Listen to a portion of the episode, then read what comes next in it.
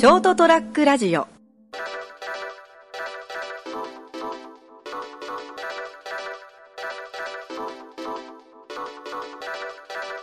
2021年11月18日、エピソード327、成田エデリリウム、えー今回は一人でお届けする回となります。というのも、えー昨晩ですね、え収録する予定だったんですけれども、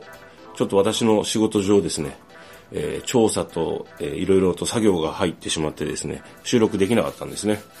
で、その作業が終わったのが、えーっと、今朝の3時半で、えー今はですね、えー11月の18日のですね、もうすぐ5時になろうとしております。はい、今日起きたらもうですね、昨日帰ってきて、5時頃寝たのかな？ちょうど12時間ぐらい前に。はい。で、えーその後、昼過ぎに起きまして、体の疲れが取れませんね。はい。よくね、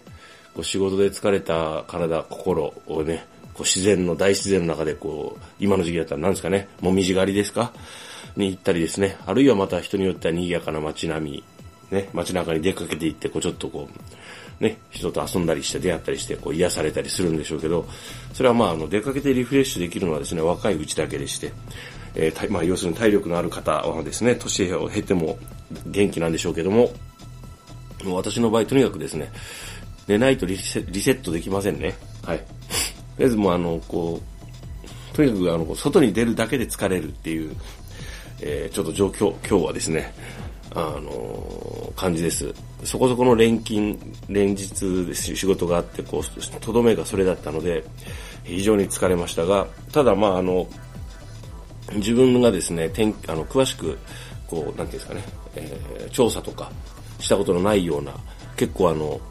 複雑な操作とかですね、手順が必要なやつを、えー上司が来てくれてですね、あの、丁寧に教えていただきまして、一緒に点検したり調査したりしたおかげでですね、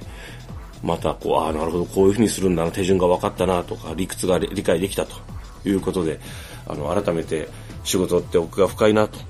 思いました。ちなみに、えー岡山では特に大したエピソードはなく、淡々と、えー勉強して、えー資格は取れたなと。まだ合格の、えー連絡が来てないんですけども、自己採点では、はい、きっちり合格できたなと思って、まあ、今年度ですね、もう一つ資格が取れたと。ただ、いまいちこう、なんですかね、もう少し大きい、えー資格を取らなきゃいけないなと思いながら、今年が終わろうとしてますね。はい。で、やっぱり、あの、資格の勉強はあくまで資格を取るための勉強でですね、あの、なんていうんですかね、こう、まあ、もっと頭のいい人とか、こう、若い頃だったらというのは言い訳になるんですけれども、やっぱりこう、あの、どうしても、資格、あの、理屈がまだいまいちにも、あの、分かってないとかですね、知らないことが多すぎるわけですね。特に私は、あの、こうインフラ、建物のインフラに関わるですね、えー仕事しておりますので、えー例えばこう、去年取った建築物の環境衛生管理技術者にしてもですね、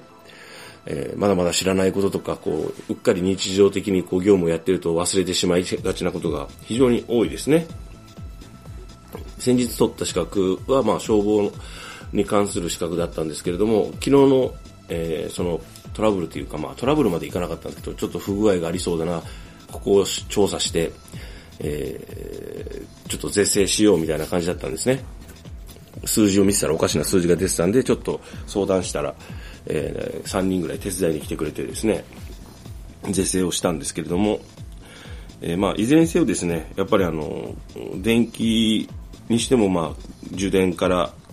えー給配電からですね、送電までいろんなこう、あの、分野があってですね、まあ、あとは機械的なものもありますし、あとは給排水に関してもやはり、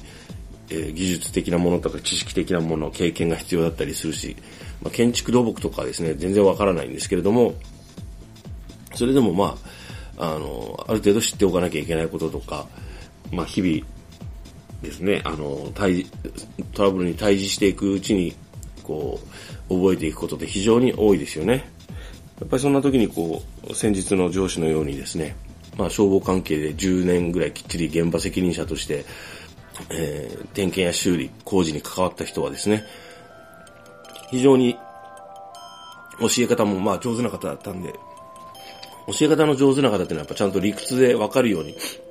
あの、教えていただいてですね、私は実際こう、自分のですね、部下とか同僚とかにきちんと説明できてるかなとか、わかりやすくお伝えられてるのかなとか、いうようなことをね、えー、考えました。はい。そういうわけでなんとなくですね、まだ今日は、えー、起きてから、飯を食って洗濯して掃除したぐらいで、全然一歩も外に出てません。はい。もうこの後もですね、お買い物に行く程度で終わりそうな一日になっております。来週ぐらいからまた急激にですね、えー、気温が下がるということで、えー、皆さんもですね、冬対策、どうされてるんでしょうか私はですね、とりあえず、えー、石油ストーブを八代で買ったんですけど、それ、引っ越すときもうそんなに使わないかなと思って一式、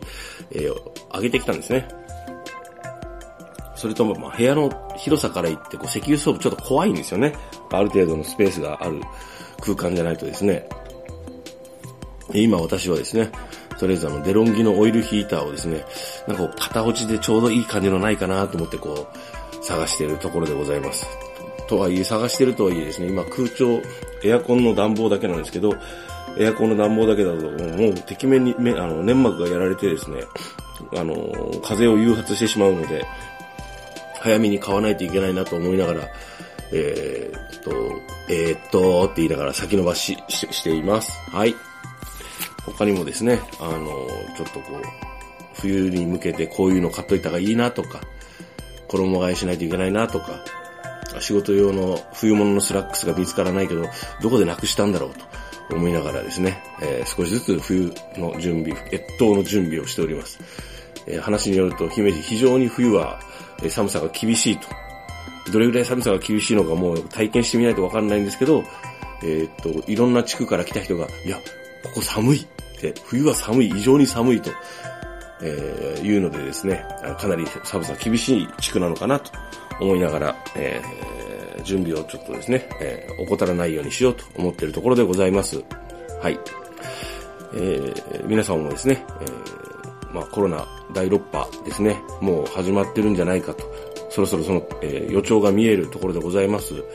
えー、油断せずにですね、対策していただいて、えー、お過ごしください。はい。本日はですね、成田一人でお届けした成田屋デリリウム、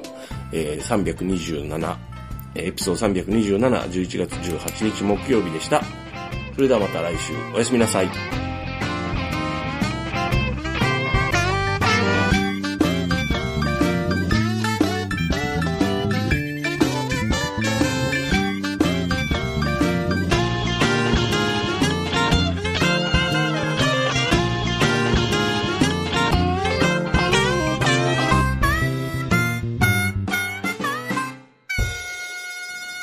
st-radio.com ショートトラックラジオ